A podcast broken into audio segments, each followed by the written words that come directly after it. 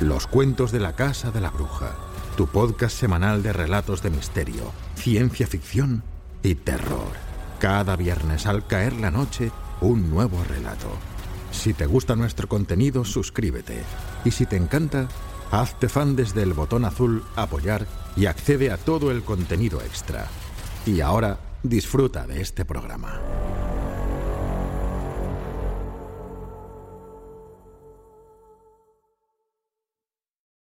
Los cuentos de la Casa de la Bruja presentan El Padre Cosa, de Philip K. La cena está preparada, dijo la señora Walton. Ve a buscar a tu padre y dile que se lave las manos. Aplícate el mismo cuento, jovencito. Trasladó una cacerola humeante a la mesa. Le encontrarás en el garaje.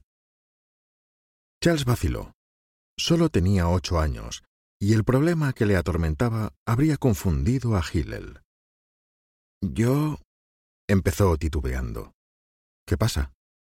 John Walton percibió el tono inquieto de la voz de su hijo y su busto maternal se agitó de alarma. ¿No está Ted en el garaje? Por el amor de Dios, estaba afilando las tijeras de podar hace unos minutos. No habrá ido a casa de los Anderson, ¿verdad? Le dije que la cena ya estaba en la mesa. Está en el garaje, contestó Charles, pero está... está hablando consigo mismo. Hablando consigo mismo. La señora Walton se quitó el delantal de plástico y lo colgó en el pomo de la puerta. Ted nunca habla solo. Ve a decirle que ya puede venir. Vertió café humeante en las tazas de porcelana azul y blanca y procedió a servir el maíz cubierto de crema. ¿Qué mosca te ha picado? Ve a avisarle. No sé a cuál de ellos decírselo, farfulló Charles desesperado. Los dos son iguales. June Walton estuvo a punto de soltar la cacerola de aluminio. Por un momento, el maíz cubierto de crema se tambaleó peligrosamente. Jovencito. Empezó en tono de irritación, pero Ted Walton entró en la cocina. Aspiró el aroma de la cena y se frotó las manos. ¡Ajá! exclamó. Estofado de cordero. Estofado de buey, murmuró June. Ted, ¿qué estabas haciendo ahí fuera? Ted ocupó su puesto y desdobló la servilleta. He afilado las tijeras de podar como una hoja de afeitar, engrasadas y afiladas. Será mejor que no las toques o podrías quedarte sin mano. Era un hombre atractivo, de treinta y pocos años, abundante cabello rubio, brazos fuertes, manos grandes, rostro cuadrado y brillantes ojos castaños. Caramba, qué buen aspecto tiene este estofado. Menudo día he tenido en la oficina. Como todos los viernes, ya sabes. El trabajo se amontona y las cuentas deben estar terminadas a las cinco. Al McKinley afirma que el departamento podría encargarse de un 20% más de trabajo si organizáramos la hora de comer, haciendo turnos para que siempre se quedara alguien. Se dirigió a Charles. Siéntate y empecemos. La señora Walton sirvió los guisantes congelados. Ted, dijo mientras se sentaba, ¿tienes algo en mente? ¿En mente? Parpadeó.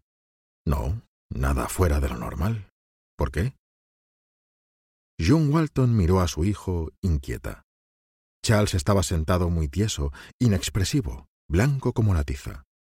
No se había movido ni desdoblado la servilleta, ni siquiera había tocado su leche. La tensión se palpaba en el aire.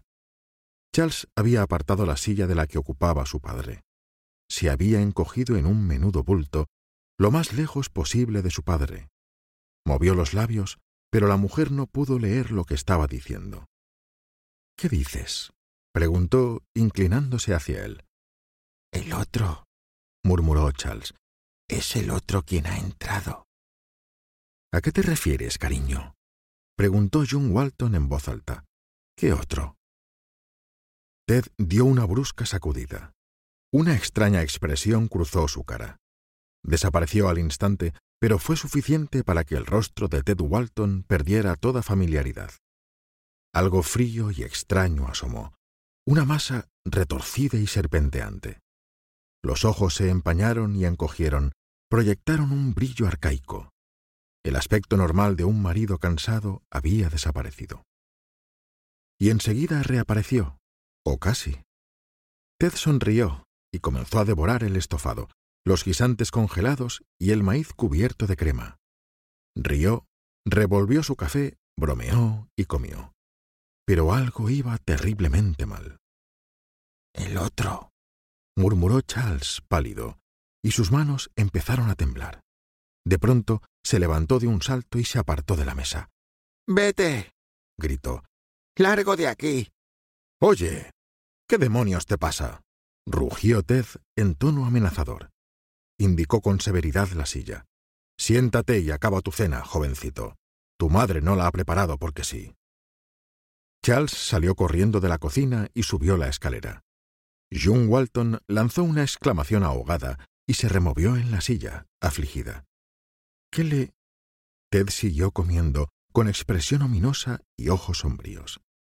Ese chico necesita una lección, dijo con voz ronca. Quizá tengamos que hablar en privado, de hombre a hombre. Charles se acuclilló y escuchó. El padre Cosa subía la escalera. Se acercaba cada vez más. Charles. gritó encolerizado. ¿Estás ahí?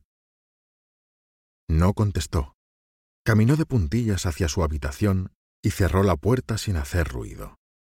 Su corazón latía locamente. El padre Cosa había llegado al rellano. Dentro de un momento estaría en su cuarto. Se precipitó hacia la ventana. Estaba aterrorizado. El impostor ya buscaba a tientas el pomo en el pasillo a oscuras. Levantó la ventana y salió al tejado. Saltó al jardín situado frente a la puerta principal. Se tambaleó y cayó.